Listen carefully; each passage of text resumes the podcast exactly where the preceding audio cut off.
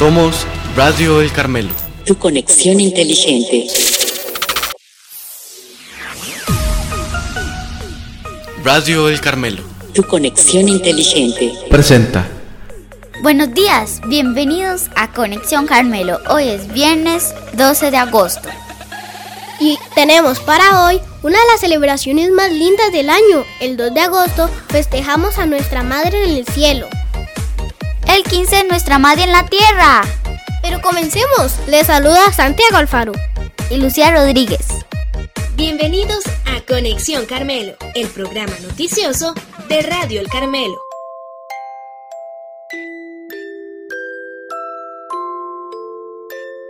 Mamita en tu día, te quiero comprar un montón de sueños que puedan volar, un collar de abrazos y un ramo de mar. Como soy pequeña, yo te compraré una montaña de abrazos con sabor a miel. Mamita querida, yo te quiero dar, envuelto con lunas, amor de verdad.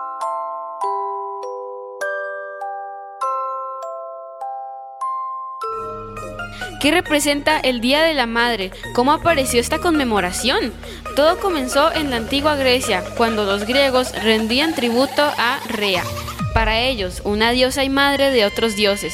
Posteriormente, los romanos llamaron a esta celebración Hilaria, cuando la adquirieron de los griegos. Con el paso del tiempo, los cristianos transformaron esta fiesta en un tributo que honraba a la Virgen María. En Inglaterra, hacia el siglo XVII, tenía lugar un acontecimiento similar, también relacionado con la Virgen, que se denominaba Domingo de las Madres.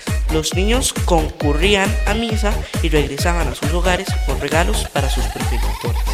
El tiempo ha ido transcurriendo y la celebración del Día de la Madre ha variado según las costumbres de cada país.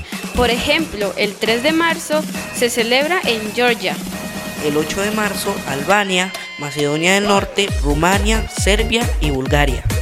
El 13 de marzo, Irlanda y Reino Unido. El 21 de marzo, Arabia Saudita, Egipto, Líbano, Marruecos y Siria. El 7 de abril, Armenia. El 1 de mayo, Andorra, España, Hungría, Portugal y Sudáfrica.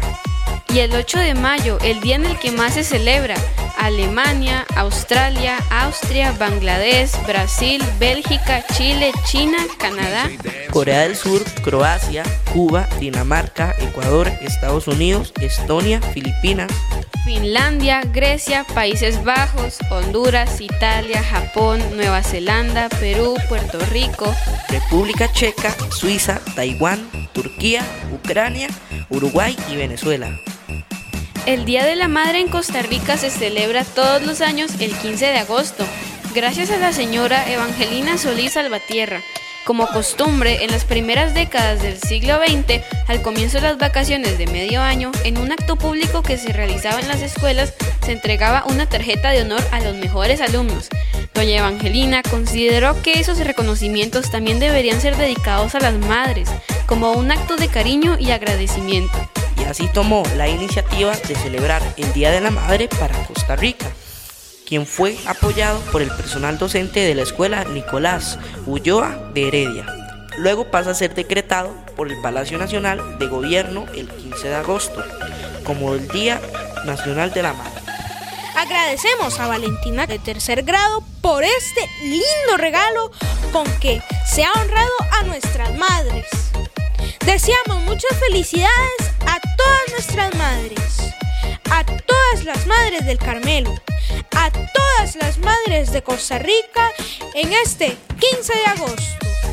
Cada 9 de agosto se celebra en el mundo el Día Internacional de la Solidaridad con la lucha de la mujer en Sudáfrica y Namibia.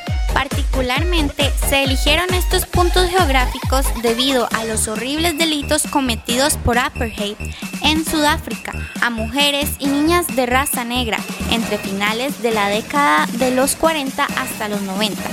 La discriminación racial y la esclavitud han sido males que se han instaurado en el mundo desde mucho antes de la llegada del Partido Nacional Sudafricano. Prueba de ello es la Guerra Civil Norteamericana. La ideología nazi y por supuesto la compra y venta de esclavos durante la época de las primeras colonias americanas. Cada 10 de agosto se celebra el Día Mundial del León. La pérdida de hábitat, la caza furtiva, la caza de trofeos y la caza descontrolada están socavando la población felina. Por este motivo, se conmemora el Día Mundial del León, debido a la muerte del león Cecil a manos de un cazador estadounidense de Zimbabue en 2015. Este hecho causó una profunda indignación y denuncias contra la caza furtiva en ciertas regiones de África. En el mundo quedan menos de 30.000 animales de esta especie amenazada que permanecen vivos en estado salvaje, pues en 1975 eran alrededor de 250.000 leones, lo que podría significar que en el futuro no muy lejano, el rey esté en la lista de animales en peligro de extinción. El 12 de agosto se celebra el Día Mundial del Elefante, una iniciativa internacional impulsada por la Fundación para la Reintroducción de los Elefantes, para concienciar sobre la situación delicada de estos grandes mamíferos, cuya población ha disminuido más del 60% en los últimos años, pudiendo extinguirse al finalizar la siguiente década. A principios del siglo pasado se contabilizaron unos 5 millones de elefantes, solo en África. Actualmente se estima una población a nivel mundial de 600.000 ejemplares. El principal motivo de esta disminución radica en la elevada rentabilidad producto del comercio ilegal de marfil, afectando la conservación y preservación de la especie y del ecosistema de su hábitat. Día Mundial de la Caligrafía, 12 de agosto. Esta efeméride se creó en el año 2017 por iniciativa de Manuscript Pen Company. Su objetivo es reunir a los expertos y novatos de todo el mundo para debatir, practicar, aprender y celebrar el arte de la caligrafía y sus letras creativas.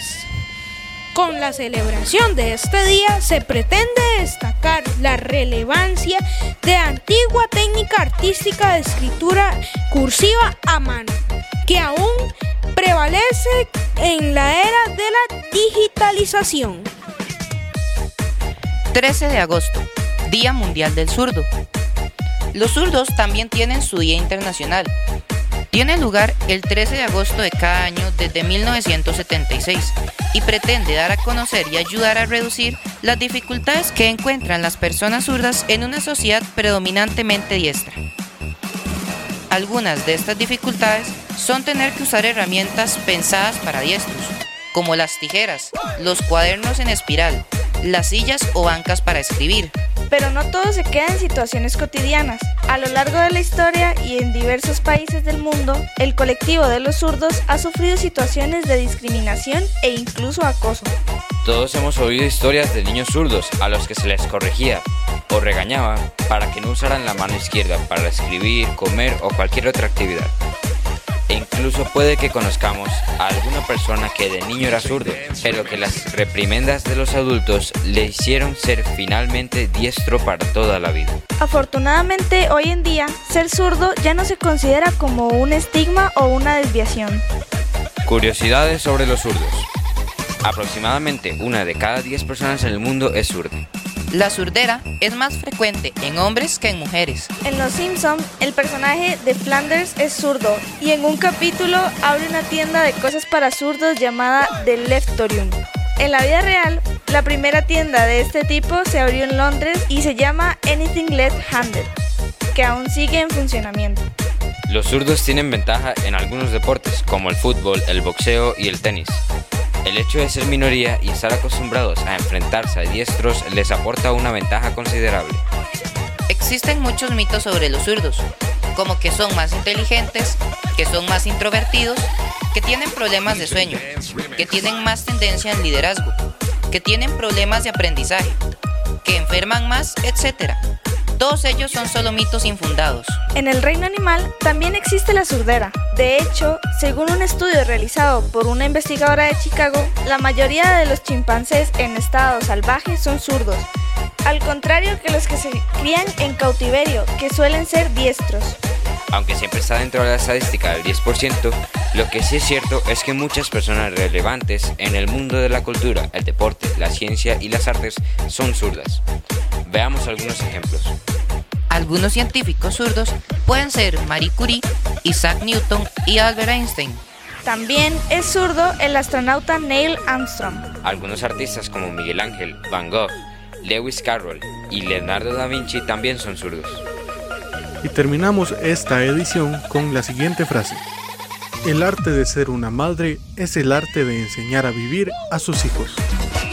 Y mañana, 13 de agosto, está de cumpleaños Maripaz Murique de sexto grado. El 14, Maripaz González de primer grado. Y el 17, Sebastián Loría de sexto grado. En nuestro personal, el 16 está de cumpleaños Doña Emilia. Muchas felicidades para todos.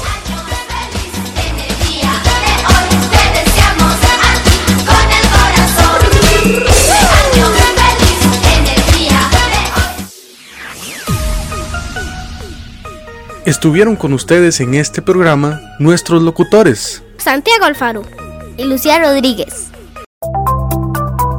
Te invitamos a sintonizar Radio El Carmelo por nuestra página web radio.elcarmelo.ed.cr y también puedes escuchar este y otros programas por Apple Podcast, Google Podcast, Spotify, nuestro canal de YouTube y por Facebook.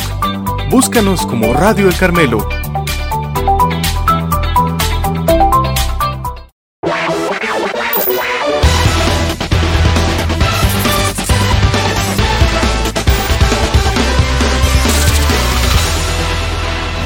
Somos Radio El Carmelo. Tu conexión inteligente.